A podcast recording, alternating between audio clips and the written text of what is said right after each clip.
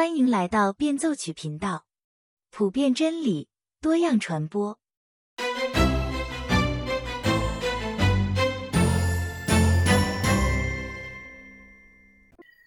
大家好，今天我们继续来分享《返璞归真》第四章第八部分。这部分的标题是“做基督徒困难还是容易？”基督徒是什么样的人？基督徒就是披挂基督的人。我们已经得了神的儿子的名分，我们就要以基督的心为心，而不是仅仅局限于表面上的好行为。是的。基督徒应当刻苦己身，每周去教会，还有查经，每年至少要通读一遍圣经，然后有十一奉献等等等等，这些都是好事情。但是披挂基督的意思，不是说把我们自己打扮的看上去像基督一样，把事情做好做对，而是从内心开始，彻彻底底的把我们从内在到外在的每一寸空间都披挂上基督。如果仅仅是表面上的面面俱到，行为上的端正，而没有内心真实的改变的话，我们不过就是一个自我感觉良好的道德主义者。道德主义者和基督徒不一样的地方是，道德主义者可能会从个人的层面努力的过上一种有美德的生活，也就是说啊，他会不断的让自己变得更好。不过呢，这个更好的标准是他自己来设定的。他会服从自己的良心，甚至遵循神的律法。但是他做这一切的时候呢，是不需要其他任何人的参与。这是一种个人主义的道德主义，他只求独善其身。然而，披戴基督意味着基督在我们里面，他和我们同在，他在我们里面做工，他教我们学会顺服。让我们的老我一天天的死去，用他自己来填补我们原来老我的空虚。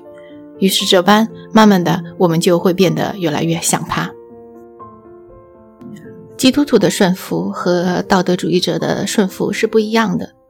道德主义者会把神看成是一位考官，或者是法庭上的控方律师，他们脑海里想象的是如何对付对方的指控。还有他为自己准备的这些辩护之词，道德主义者就好像一个诚实的纳税人，他会老老实实的交税，尽他的义务。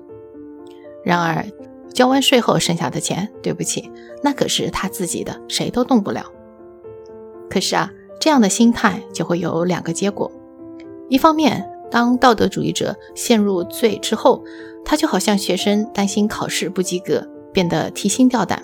接下去，他所有的顺服都会带着一份焦虑，时时刻刻担心自己会不会过关。而越是紧张，越是焦虑，就越是容易犯错，错上加错，罪上加罪，累积起来，他们就变成了沉重的负担。道德主义者认为，靠的是自己的努力，一有闪失，他可能就错过了天堂的大门。于是就这样开始了一个恶性循环。越紧张，错的越多，就绝望越多，到最后，这个道德主义者就干脆躺平放弃了。另外一方面呢，就是道德主义者尽到了自己的责任，至少他自己觉得尽到了全部的责任，在他的脑海里，他就自认为自己已经完美达标，上帝应该好好的奖赏他。那如果这时他遇到逼迫，遇到苦难，就会让他十分困惑，丧失信心。他会说：“我已经为神做了那么多，与周围我认识的基督徒相比，我对神付出的多得多。那为什么神会让这种坏事发生呢？换句话说啊，我已经履行了我的义务，但神却没有。这样的结果就是道德主义者会对神变得越来越生气，越来越愤怒，到最后也就是完全放弃。然而，耶稣要的不是我们行的善，我们为他做的事。”他要的是我们把一切都交给我，我不要你这么多的时间、金钱和工作，我只要你。我来不是要折磨你自然的自我，乃是要消灭自然的自我。一切折中的方案都行不通。我不想这里砍下一根树枝，那里砍下一根树枝，我要把整棵树伐倒。我不想在牙齿上凿洞，镶个金边，或者止住疼痛。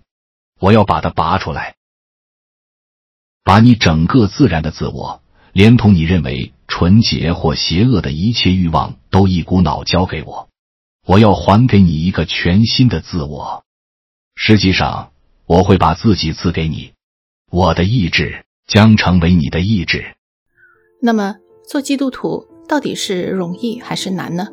有的时候，耶稣基督把这个道路描写的很艰难，比如说他会讲背起你的十字架。基督徒天天讲十字架，张口就来，似乎是稀松平常的事情。可是啊，如果我们去读一点讲这种古代刑法的历史书的话呢，我们就会知道十字架多么的可怕。举个例子吧，在古代波斯人，他们的残忍是远近闻名。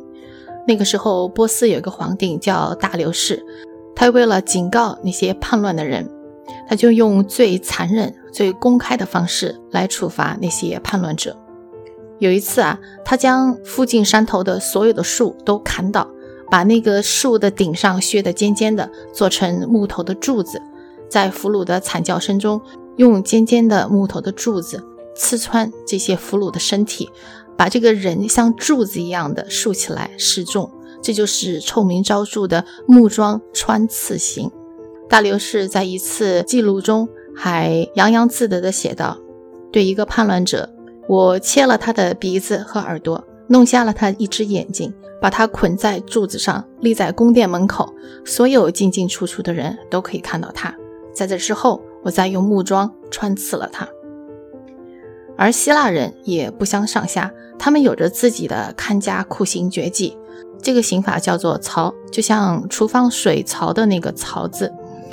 这个刑法是这样子的：囚犯呢被放在一棵锯开的树干中，树干被掏空了。然后把另外一半扣上，只露出犯人的头和手脚。接下去的日子里，犯人一面吃那些极其油腻的食物，另外一方面呢，他动弹不得，所以他整个就被越来越多的自己的排泄物包围，他的全身也被涂满了蜂蜜，无数的苍蝇还有小虫子都在他身上爬来爬去，所以这样子呢，这个粪水当中啊，不断的生出蛆虫。这些蛆虫开始钻到他的身体里面，从里面往外面吃。最后呢，囚犯的内脏和皮肉就这样子被慢慢的消耗掉了，一直到他死去为止。呃，据可靠的记录，有一个人足足的这样子被折磨了十七天之后才死去。这些刑法已经是很令人发指了，对吧？但是你知道吗？十字架其实比这些刑法都更加更加残忍。十字架是专门留给这些叛乱者或者是奴隶的，它也是最公开、最屈辱的刑罚。耶稣当年被钉十字架，受了多少痛苦？我在第四十四集里有专门的分享。我也会在节目下方留一个链接。那么，如果您还没有看过这一期节目的话呢，建议您去看一下。所以，当耶稣说让我们背起十字架，这肯定不是什么轻巧的事情。但是，耶稣也说到：“我的恶是容易的，我的担子是轻省的。”那现在我们就有点糊涂了，对吧？到底是容易的呢，还是难的呢？其实啊，这两种说法都对。路易斯在这里他举了个例子。他说：“老师们会讲，最懒的学生呢，也是学的最辛苦的学生。比如说，你让学生去学几何命题，那么勤奋的学生他会努力的去搞懂这个几何命题背后的原理，了解整个推理的过程，这样子他在考试当中呢就会灵活应用。但是偷懒的学生呢，他只不过就会把命题死记硬背的记下来。”因为这个相比起要了解它的前前后后，死记硬背省力多了。不过呢，到了真正要考试的时候，偷懒的学生就发现自己其实对这个几何命题根本就不了解，他不知道应该什么时候应用它，也不知道应该怎么样去应用它。所以到头来，偷懒的学生还是不得不回去重新再开始。这就是为什么偷懒的学生其实是学的最辛苦的学生。想过关。没有捷径可走，打仗也是这样。有的时候做一件事情需要很大的勇气，要破釜沉舟。但是从长远来看，这种举措其实是最安全的选择。如果你想偷懒，不想冒风险，往往接下去啊会面临更危险的局面。就像我们在片头看到的蝙蝠侠崛起的那个片段，如果蝙蝠侠不放手一搏的话，如果他一直就是想靠着那个安全绳，能够安全的从这一边荡到那一边，然后慢慢的爬上去的话，那他其实永远都爬不上去。最后是他放弃那个安全绳，然后放手一搏，他就成功了。所以啊，如果蝙蝠侠自己不放手一搏的话，他将永远的陷在那个坑里面。那不仅仅是他自己会灭亡，连同他的城市也会遭到灭亡。做基督徒也是这样子的。王一牧师在一次正道中，他就这么分享过。我有一次跟几个弟兄姐妹分享，分享我在最早一些年，我每次进入派出所，我还是很害怕。但是呢，我说我有一个经验，我说我分享给你们啊，我也分享给你们。但是呢，我不知道你们会不会用这个经验。你知道我有一个什么经验吗？我的经验就是在里面，他要问话的时候呢，我就是先把自己置于在属灵上的一种安全的状态。那什么叫做属灵上的安全的状态呢？就是把自己置于身体上的不安全的状态。那我这么说有点抽象哈。我的意思就是说，我在里面的时候，为了安全，我先把话说满，先把话说到退无可退的地步，除非你打人，除非你抓我，否则接下来你没得谈了。你明白这意思吗？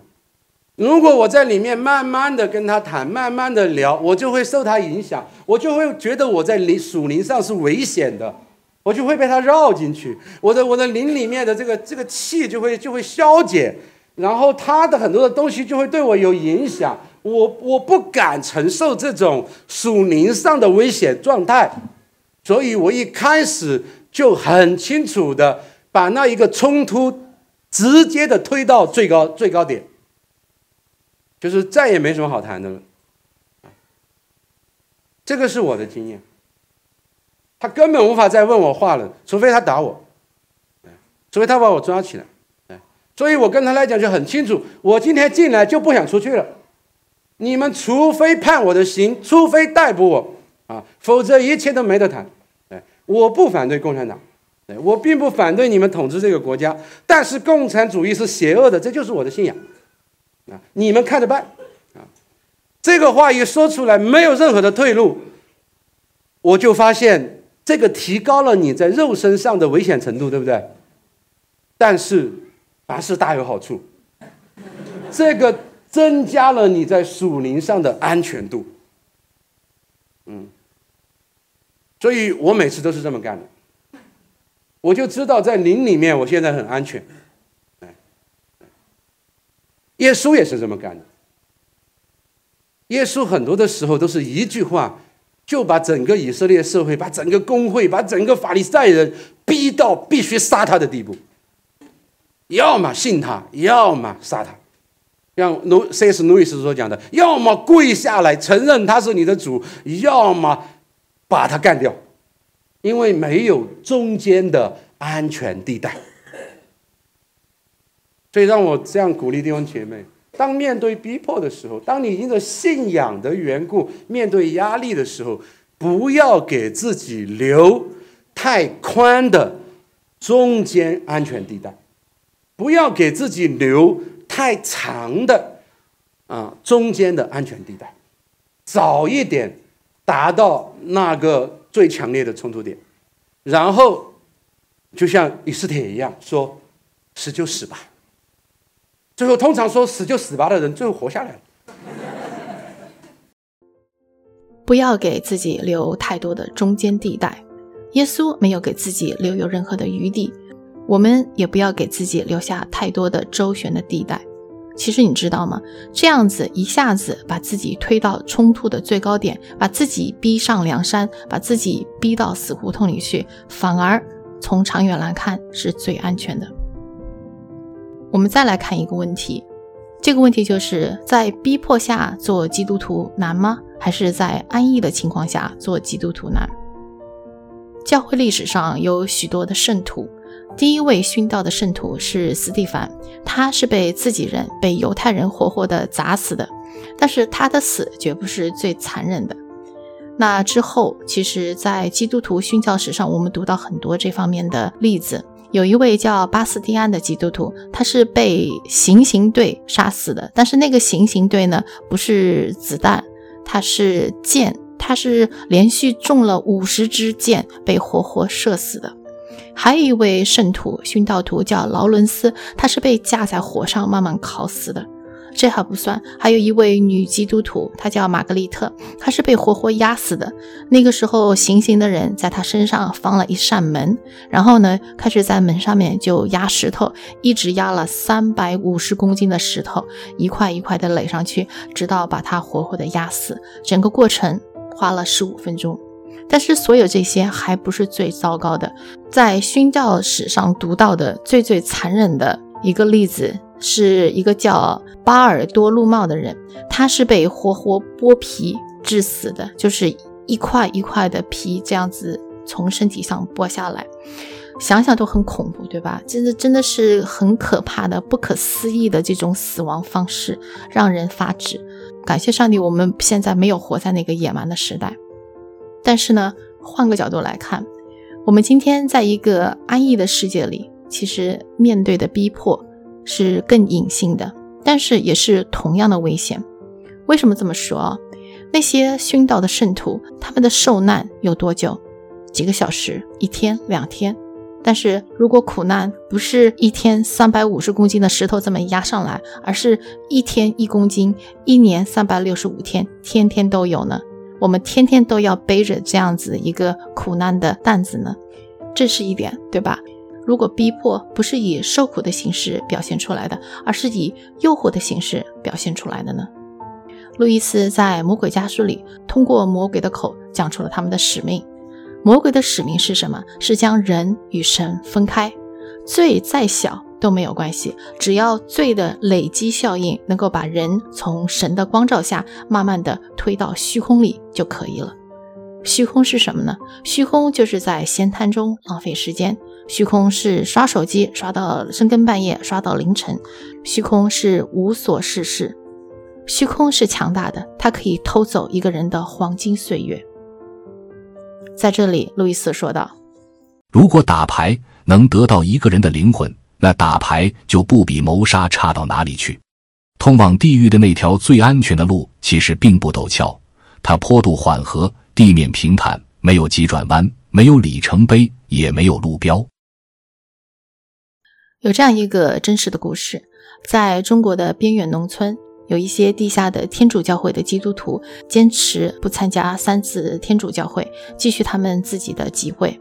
结果呢，当地政府就把其中的一个人抓了起来，他们用各种各样的手段，软的硬的，想让他讲出这些人聚会的地点。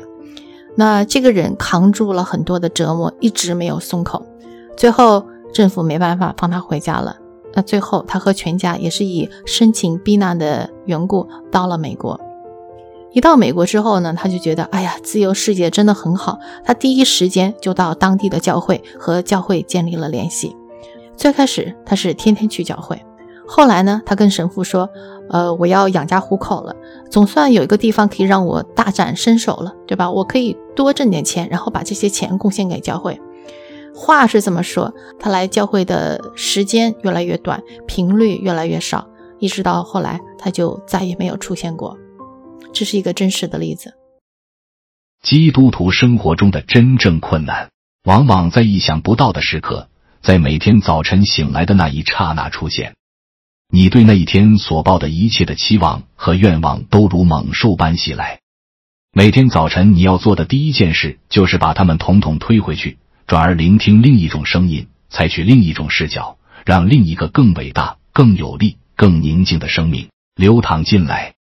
这样做，起初我们只能坚持片刻，但是在这片刻中，一种新的生命开始慢慢遍布全身。因为现在，我们是在让它在我们身上需要的地方工作。它的工作与我们的不同，如同涂料与染料不同，涂料只涂在外表。燃料却彻底浸透。上帝从不讲模棱两可、不着边际的空话。当他说“你们要完全”，他真的要求我们完全。他的意思是我们必须接受全面的治疗。这很难，但是我们一直都想要达成的妥协更难。实际上，那种妥协根本不可能。由鸟蛋孵出鸟也许很难，但是如果始终停留在鸟蛋阶段，想学飞就更难。我们现在就像鸟蛋，你不可能永远做一只普普通通的好看的鸟蛋。我们必须孵出来，否则就会变坏。其实啊，在这个世界上，我们要么是为罪受苦，要么是为主受苦。早期教会的那些殉道的圣徒们激励我们，但是我们也不要小瞧了自己每天在打的仗。相对于那种轰轰烈烈的殉道，我们可能会忽视自己每天的征战，还有每天的得胜。我们把殉道者的行为作为榜样，不断的宣传，却忘了我们自己其实可以每一天在每一件小事上学会顺服，学会勇敢。我们忘了门徒的生活是在生命中的每一分每一秒里建立起来的。要爱我们的敌人。要利用每个机会来培养爱心、培养耐心、培养美德。每天不间断的、坚定的祷告，用爱心和耐心浇灌在我们做的每一件事情上。好了，今天的分享就到这里了。如果您有什么意见和建议，欢迎您在下面留言。我们下期再见。